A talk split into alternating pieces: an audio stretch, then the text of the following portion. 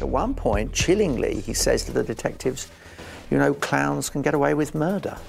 Well, never was a truer word said. But it took some time for those detectives to fully comprehend that here was a man who was capable of murder, and more than one. Con el homicidio de Timothy McCoy, los instintos oscuros de Gacy habían despertado frenéticamente y su sed de sangre era cada vez mayor. Así, y sin que fuera detectado por la policía, la carrera criminal de Pogo el payaso estaba a punto de empezar. Mis estimados, muy buenas noches. Les habla Señor Oscuro y hoy hablaremos de la segunda parte de John Wayne Gacy, también conocido como el payaso asesino.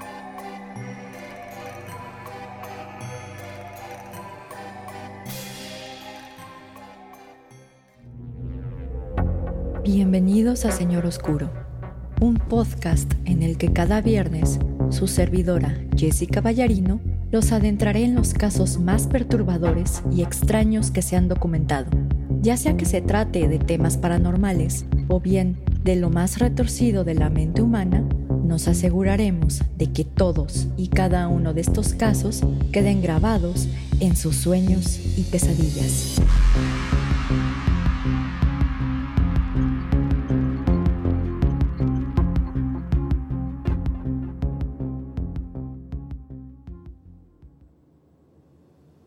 Mis estimados amigos ferales y críptidos domesticados, muy buenas noches. Les habla Jessica y les doy la bienvenida a un nuevo episodio de Señor Oscuro. Antes de empezar con el episodio de hoy, tengo que dar un aviso legal, ya que el contenido del mismo puede ser sensible para algunas personas, por lo que se recomienda discreción. Asimismo, el contenido de este episodio no representa algún tipo de admiración hacia John Wayne Gacy o sus actos, por lo que la información que se exponga en este episodio no puede ser considerada como apología del delito. Si no han escuchado la primera parte de John Wayne Gacy, les recomendamos ampliamente que lo hagan, ya que les ayudará a comprender los inicios de este asesino serial y, más importante, las razones por las que John Wayne Gacy pasó desapercibido para la policía por casi cinco años. Después del homicidio de Timothy McCoy, algo despertó en nuestro asesino serial, ya que en sus palabras se dio cuenta que, y cito, la muerte era la última emoción. Para satisfacer sus deseos homicidas, Gacy desarrolló un modus operandi consistente en recoger a jóvenes adolescentes de estaciones de autobuses o de las calles y atraerlos con la promesa de recibir sexo por dinero, drogas o un trabajo en su compañía PDM contratistas. Por otro lado, también se sabe que John Wayne Gacy se hacía pasar por policía y que usaba diversas insignias para detener a los adolescentes y subirlos a su automóvil. En caso de que estos jóvenes se negaran u opusieran algún tipo de resistencia, Gacy los sometía y los obligaba a acompañarlos. Con la víctima en sus garras, Gacy los conducía a su hogar, donde les enseñaba lo que él llamaba el truco de las esposas. Primero, Gacy se esposaba a sí mismo con las manos en la espalda y rápidamente se liberaba de este amarre, con la promesa de enseñarles cómo funcionaba este truco de magia, Gacy engañaba a sus víctimas para que los dejara esposarlos, o bien las víctimas se esposaban a sí mismas. Cuando la víctima batallaba para liberarse, Gacy manifestaba lo siguiente, y cito, el truco para liberarse es tener la llave mientras enseñaba la llave de las esposas que tenía en sus manos. Acto seguido, Gacy procedía a violar y a torturar a sus víctimas. De acuerdo con el libro intitulado Sueños enterrados, Dentro de la mente de un asesino serial, el autor Tim Cahill establece que algunas de las torturas de Gacy consistieron en quemar a sus víctimas con cigarros, ahogarlos parcialmente en su bañera, colocar pedazos de tela en sus bocas o gargantas para callar los gritos y sodomizarlos con diversos objetos. Cuando Gacy lograba saciar sus impulsos con sus víctimas, les enseñaba un último truco al que llamaba el truco de la cuerda. Este truco consistía en colocar un torniquete en el cuello de la víctima y apretarlo progresivamente con el mango de un martillo o con una tabla.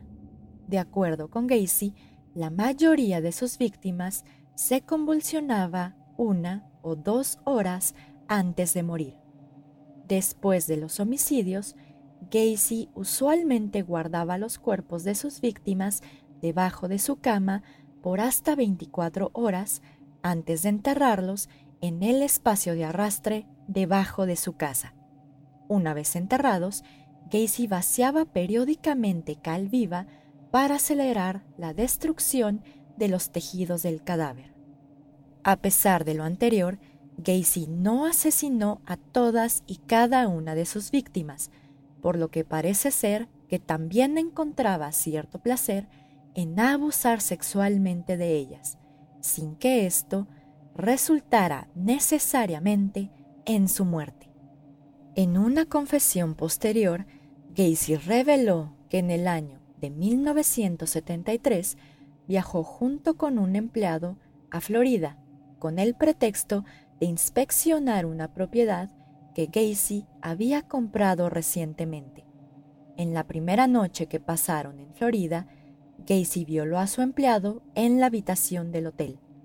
Al regresar a Chicago, el empleado manejó hasta la casa de Gacy y lo golpeó mientras se encontraba en su jardín.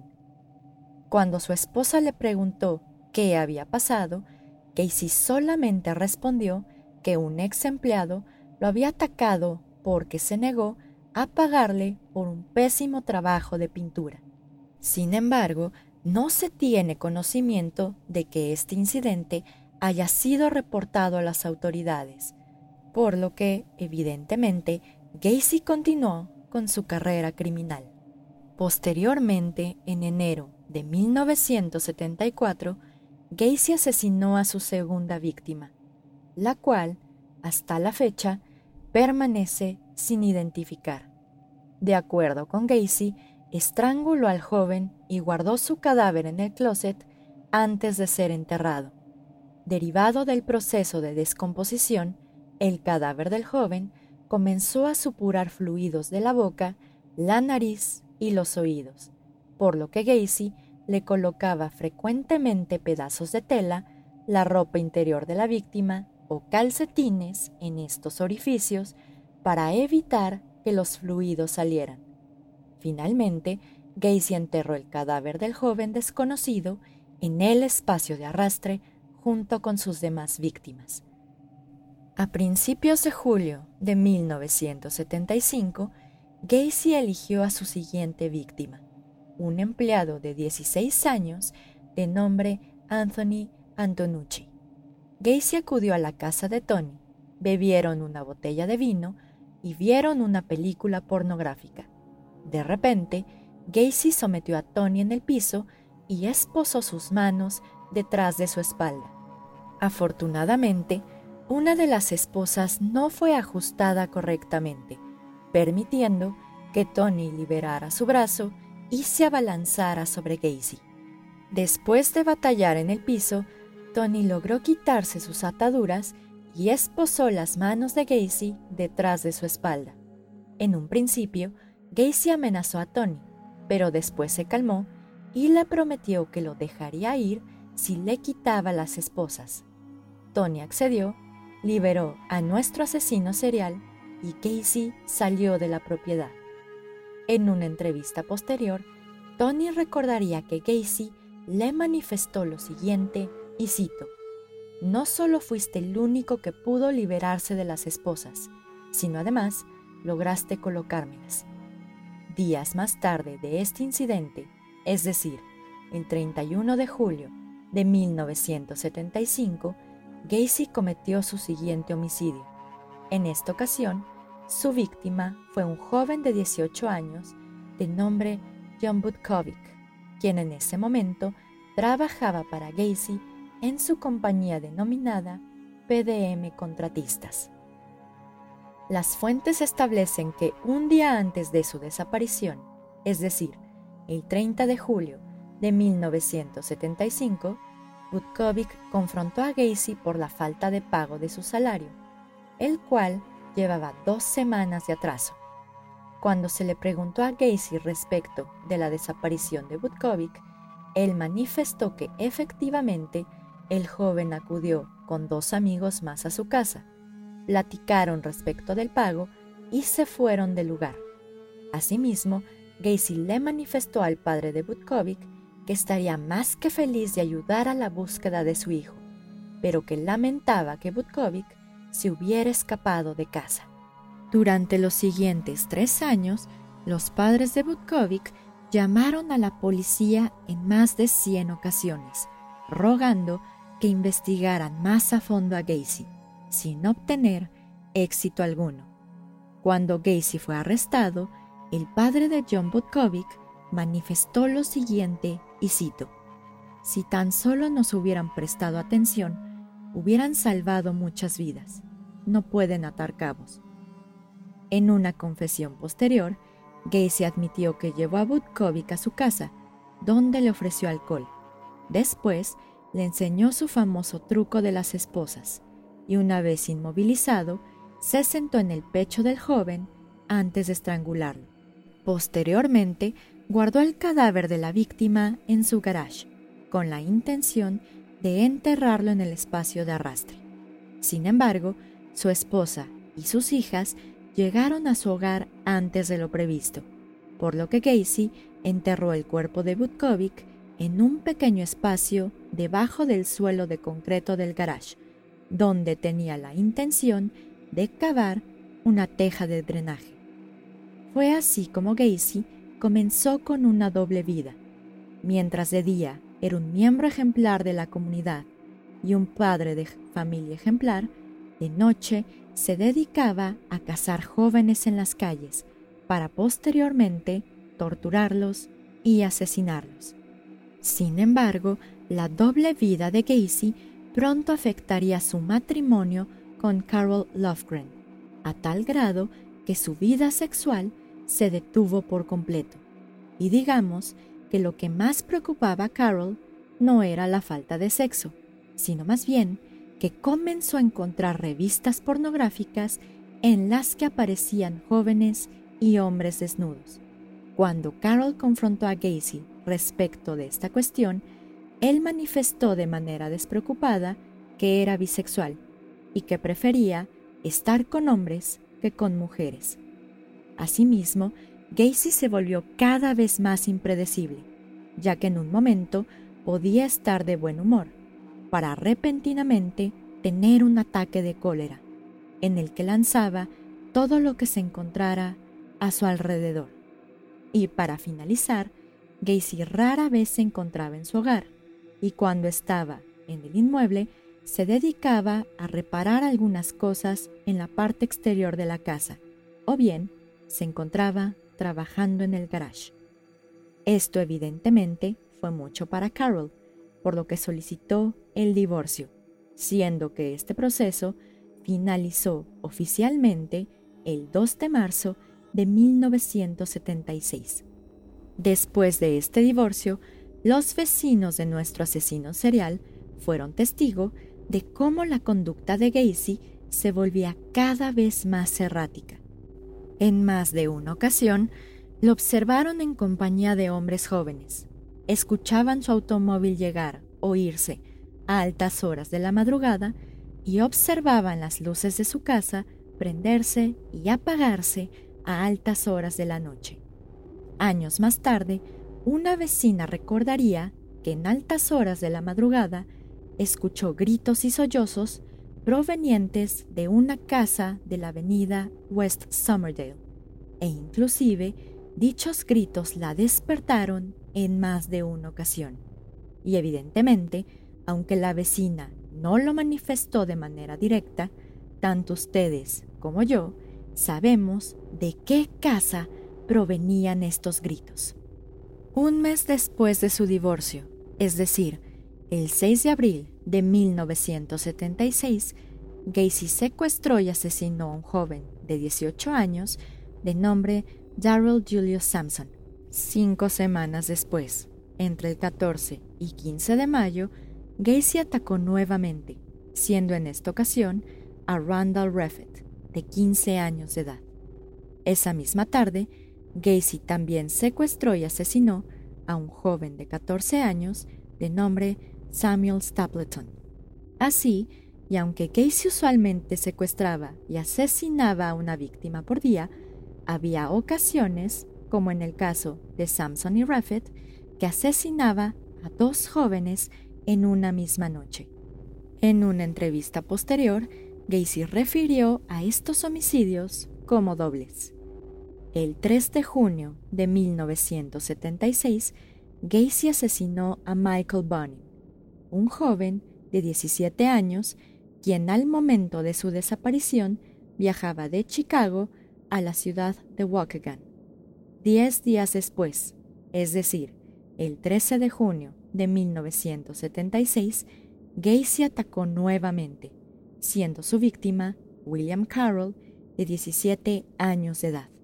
De acuerdo con el libro intitulado Payaso Asesino, los asesinatos de John Wayne Gacy, escrito por Terry Sullivan entre el 13 de junio y el 6 de agosto de 1976, Gacy asesinó a cuatro hombres más, siendo uno de ellos el único adulto, aunque desafortunadamente y hasta la fecha aún no han sido identificados. El 26 de julio de 1976, Gacy recogió a un joven de 18 años de nombre David Cram, mientras hacía maniobras de autostop en la avenida Elston. Esa misma tarde, Crum comenzó a trabajar en la constructora de Gacy y, curiosamente, el 21 de agosto, se mudó a la casa de nuestro asesino serial. El día siguiente a la mudanza, es decir, el 22 de agosto, Crum y Gacy festejaron el cumpleaños número 19 del joven, bebieron alcohol y Gacy se vistió de payaso y le enseñó algunos trucos de magia entre ellos el famoso truco de las esposas, pero con una pequeña variante. En esta ocasión, Crumb esposó sus muñecas enfrente de su torso, en vez de atrás de su espalda. De repente, Gacy tomó la cadena que unía a las esposas y comenzó a girarlo por la habitación, manifestándole que tenía la intención de violarlo. Afortunadamente, Crum logró patear a Gacy en la cara y se liberó de las esposas. Aunque extrañamente, y a pesar de este incidente, Crum siguió viviendo con Gacy. Un mes después, Gacy se apareció en el cuarto de Crum con la intención de violarlo, al manifestarle lo siguiente, y cito, Dave, realmente no sabes quién soy yo. Quizás sería bueno que me des lo que quiero y por una segunda ocasión, Crum logró salvarse de las garras de Gacy al someterlo en el piso. El 5 de octubre de 1976, Crum se mudó de la casa de Gacy y dejó su trabajo en la constructora, aunque extrañamente siguió trabajando con Gacy a lo largo de los años. Tiempo después, un joven de 18 años de nombre Michael Rossi se convirtió en el nuevo inquilino de Gacy. En diversas ocasiones, Rossi acompañó a Gacy a las aperturas de negocios y a entretener a niños en hospitales. Así, y mientras Gacy adoptaba el personaje de Pogo el payaso, Rossi se disfrazaba de Patches el payaso. Y como una pequeña nota al margen, recuerden bien los nombres de estos dos inquilinos. Y ya después verán por qué. A pesar de tener un nuevo inquilino, los instintos homicidas de Casey seguían latentes y resurgieron en diciembre de 1976, cuando otro empleado de su empresa desapareció misteriosamente sin dejar rastro. En esta ocasión fue Gregory Gotzik, de 17 años de edad. De acuerdo con su familia, Gotzik les manifestó que estaba ayudando a Gacy a cavar en el espacio de arrastre para instalar unas tejas de drenaje. Derivado de lo anterior, la familia de Gotzik contactó a Gacy con la finalidad de indagar un poco más respecto de la desaparición del joven. Gacy simplemente les manifestó que Gotzik se había escapado de casa y que supuestamente el joven le había comentado a Gacy respecto de estas intenciones. Posteriormente, Gacy manifestó que había recibido un mensaje de Gotzik en la contestadora de su casa poco después de su supuesta desaparición. Cuando la familia le preguntó a nuestro asesino serial si podían oír este mensaje, Gacy simplemente respondió que lo había borrado.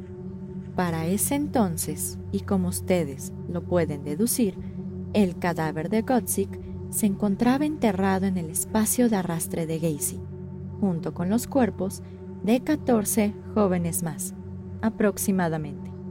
El 20 de enero de 1977, un joven de 19 años de nombre John Sick tuvo el mismo destino que las demás víctimas de Gacy, cuando nuestro asesino serial lo engañó al comentarle que estaba interesado en comprarle su automóvil Plymouth Satellite del año 1971.